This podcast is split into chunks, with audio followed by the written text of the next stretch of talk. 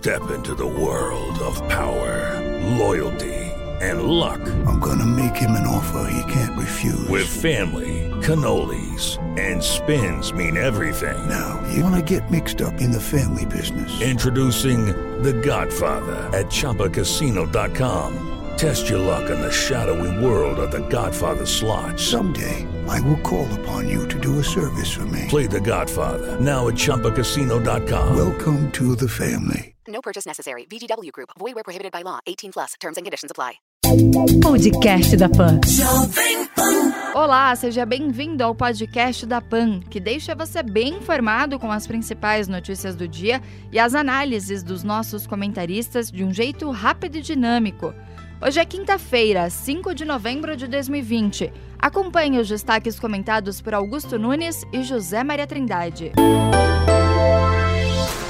Estados Unidos continuam sem saber quem será o próximo presidente. Cinco estados ainda não finalizaram a apuração e, nesse momento, projeções colocam Joe Biden com 264 delegados contra 214 de Donald Trump. Atual presidente Donald Trump insiste em judicialização e vai pedir recontagem em Wisconsin e a paralisação da contagem de votos na Geórgia, na Pensilvânia e em Michigan. Por outro lado, Joe Biden evita fazer discurso de vitória e reforça que todos os votos precisam ser contados. Bom, essa judicialização é inevitável, né?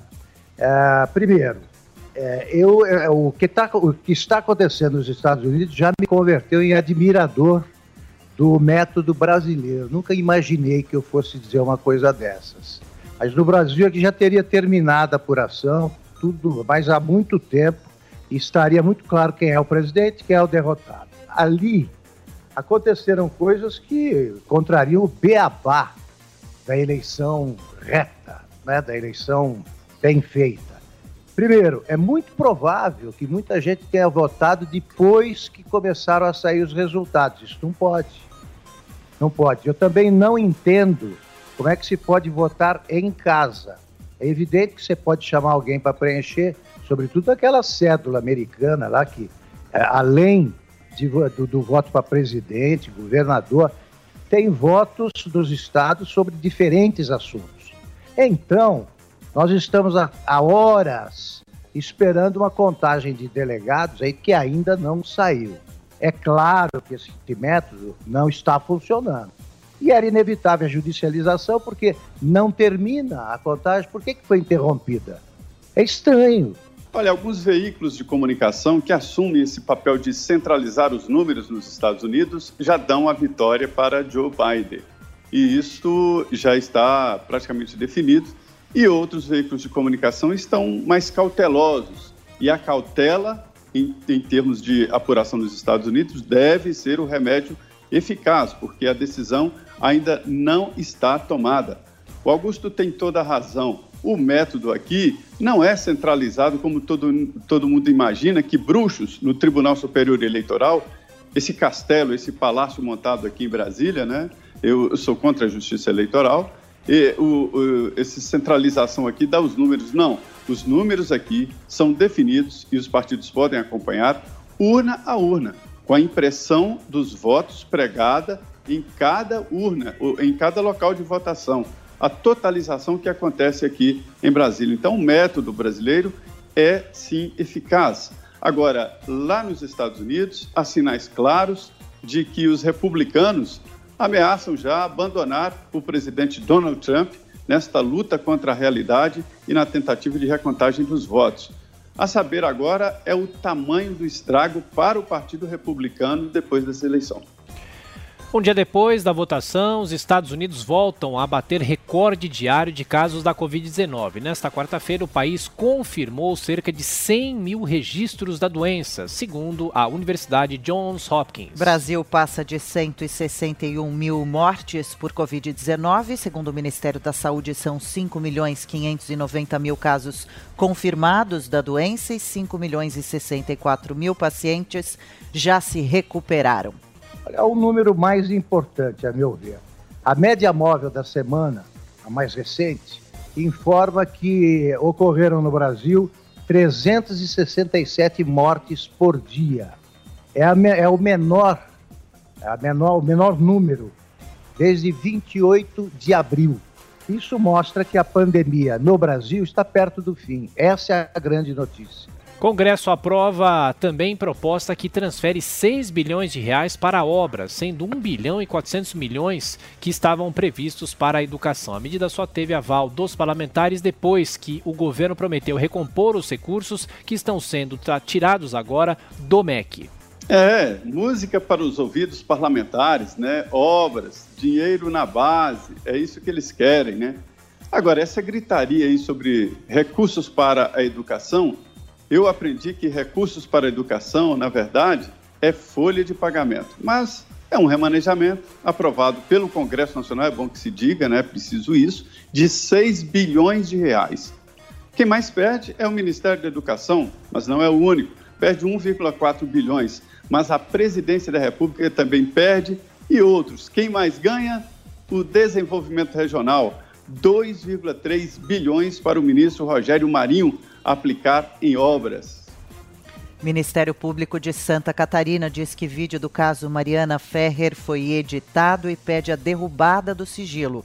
O órgão garante que o promotor Tiago Carriço interveio quando o advogado Cláudio Gastão Filho adotou atitudes desrespeitosas em relação à vítima. TSE libera para julgamento o processo que pede a cassação da chapa de Jair Bolsonaro e Hamilton Mourão. Caberá ao presidente da corte, Luiz Roberto Barroso, agendar o julgamento da ação que acusa a chapa vencedora vencedora de usar disparos de mensagens em massa de forma indevida na campanha. Desastre de Mariana completa hoje cinco anos. Em 5 de novembro de 2015, a barragem do Fundão da Samarco se rompeu, provocando 19 mortes e deixando um rastro de destruição que chegou até o Oceano Atlântico. Olha, são mais de 1.600 dias e as indenizações ainda não foram pagas. E a Vale continua uh, soltando comunicados em que a, a empresa se celebra, né, celebra os próprios feitos, diz que está fazendo tudo pelos flagelados de, de, de Mariana, repito, há mais de 1.600 dias, e a justiça não faz nada para punir os responsáveis. Eu, eu teria vergonha de escrever um. Aliás, eu não escreveria o texto desses comunicados da Vale. Nenhum dos diretores da empresa deixou de receber indenizações milionárias quando teve que deixar o cargo. Quem não recebe é quem perdeu parentes, né, quem viu morrer a, a, a cidade em que morava, essa gente é que continua abandonada. É, eu não acho que relembrar esse caso é pensar e remexer o passado, mas sim se preparar para o futuro. Esse caso da Samarco em Mariana, ele poderia servir de exemplo para evitar o que aconteceu em Brumadinho. Eu sou de Minas Gerais, é um estado que leva a mineração no próprio nome. A mineração significa separar o que se pode vender do que não se pode vender. O que não se vende se chama de rejeitos. Esses rejeitos ficam retidos em uma barragem para não atrapalhar ainda mais o meio ambiente. E esta barragem é que vazou, chegando rejeitos, rejeitos em todos os rios de Minas Gerais, ali naquela bacia, descendo o Rio Doce e chegando até o oceano. Além de 19 mortos, a economia da cidade de Mariana, uma cidade maravilhosa ali perto de Ouro Preto, a cidade ficou arrasada economicamente, chorando os seus mortos e deixando ali é, exposta a dificuldade da mineração no estado.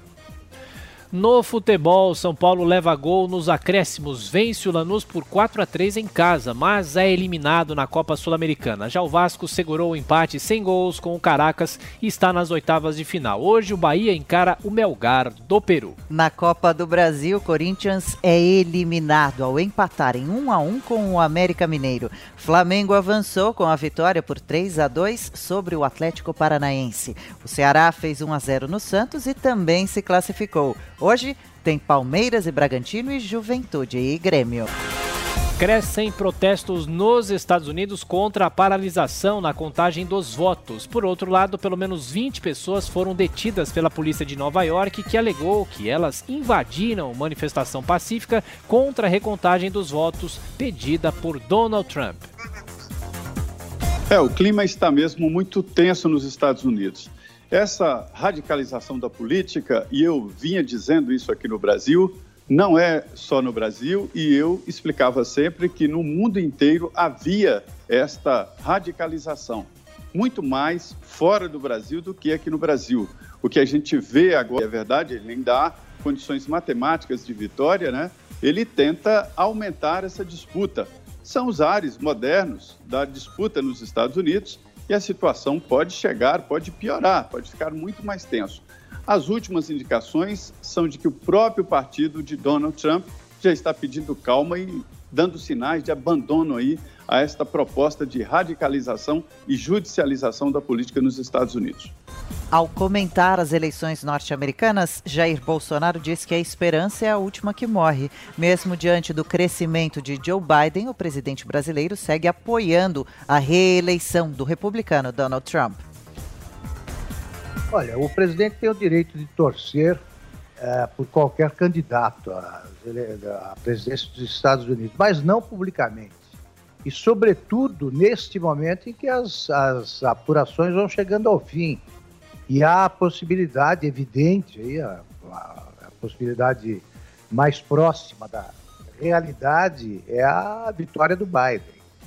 É, o presidente não pode ter preferências neste momento tem que estar, como lembrou o embaixador Recupero há minutos, ele tem que estar pronto para dialogar com qualquer ocupante da Casa Branca.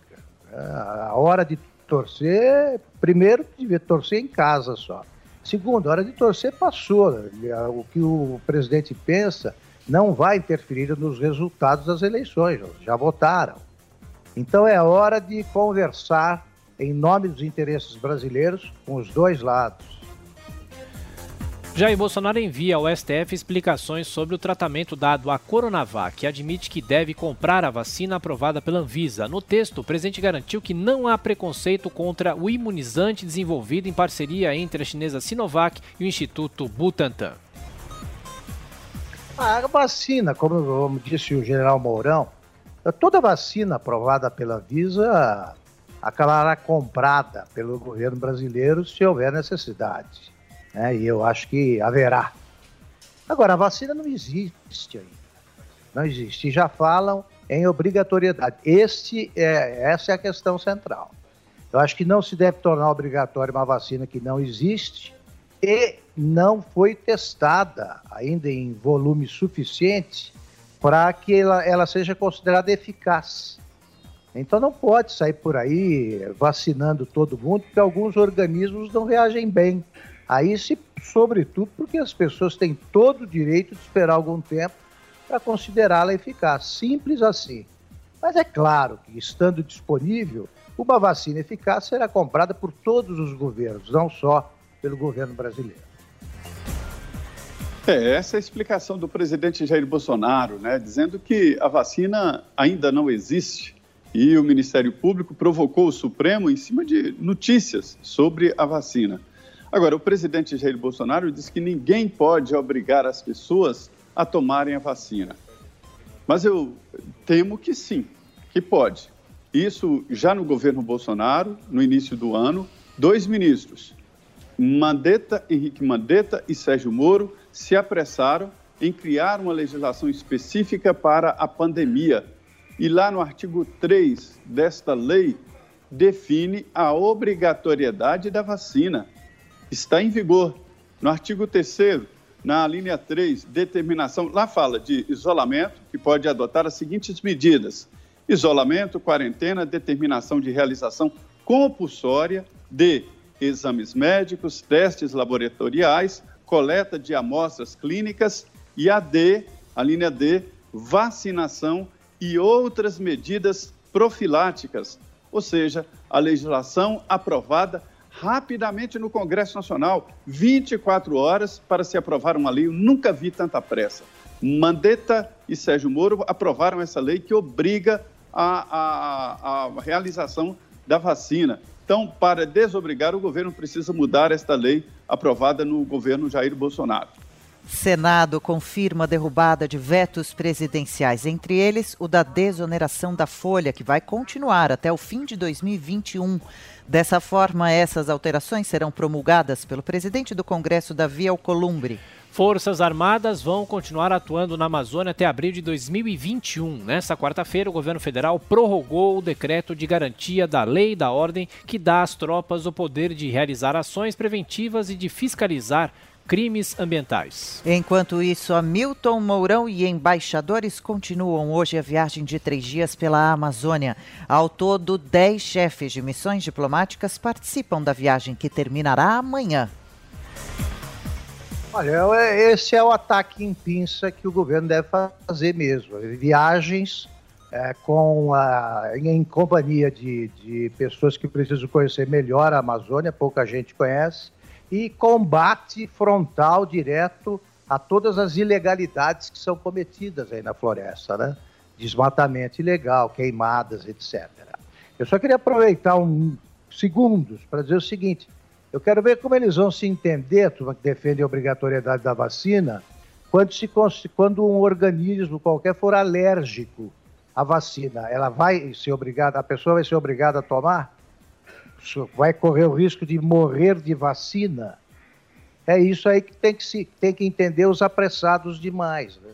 A avaliação do MEC destaca avanços na alfabetização no Ceará. O estado do Nordeste teve a melhor nota em análise de aprendizado em português e matemática, enquanto 17 unidades da federação ficaram abaixo da média nacional. É de se prestar atenção. O Ceará vem se destacando em matéria de educação. Eu li um estudo completo do IPEA, elaborado pelo técnico Ayrton Ellery, que mostra as características que fizeram do Ceará um exemplo no Brasil em educação, mas exatamente na cidade de Sobral. Lá em Sobral, as escolas públicas têm qualidade igual ou superior às escolas pagas e caras nos grandes centros, como Rio de Janeiro e São Paulo. Isto é, uma, é definitivo. E existem vários critérios que melhoram a educação por lá. Entre eles, o comprometimento geral e uma política a longo prazo, ah, o investimento é importante, mas não é total.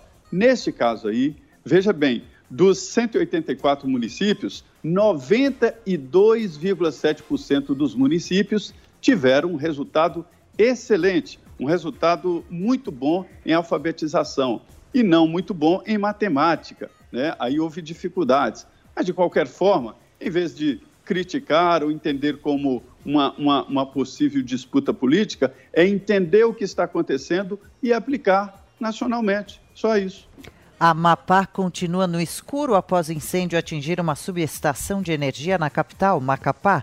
Não há sequer uma previsão para normalizar o fornecimento de eletricidade. O Ministério de Minas e Energia montou um gabinete de crise para monitorar a situação. A falta de chuva faz o governo decidir manter as termoelétricas ligadas. A decisão do Comitê de Monitoramento do Setor Elétrico tenta poupar os reservatórios do Sul, Sudeste e Centro-Oeste que operam com menos de 25% da capacidade capacidade. Na Liga dos Campeões da Europa, Messi volta a marcar e o Barcelona faz 2 a 1 no Dinamo de Kiev. Já a Juventus de Cristiano Ronaldo venceu o Ferenc Varos 4 a 1 e o PSG sem Neymar levou 2 a 1 do RB Leipzig. Esse foi o podcast da PAN, que deixa você bem informado com as principais notícias do dia e as análises dos nossos comentaristas de um jeito rápido e dinâmico. Para acompanhar mais informações e comentários, é só acessar o nosso site jp.com.br. Podcast da PAN.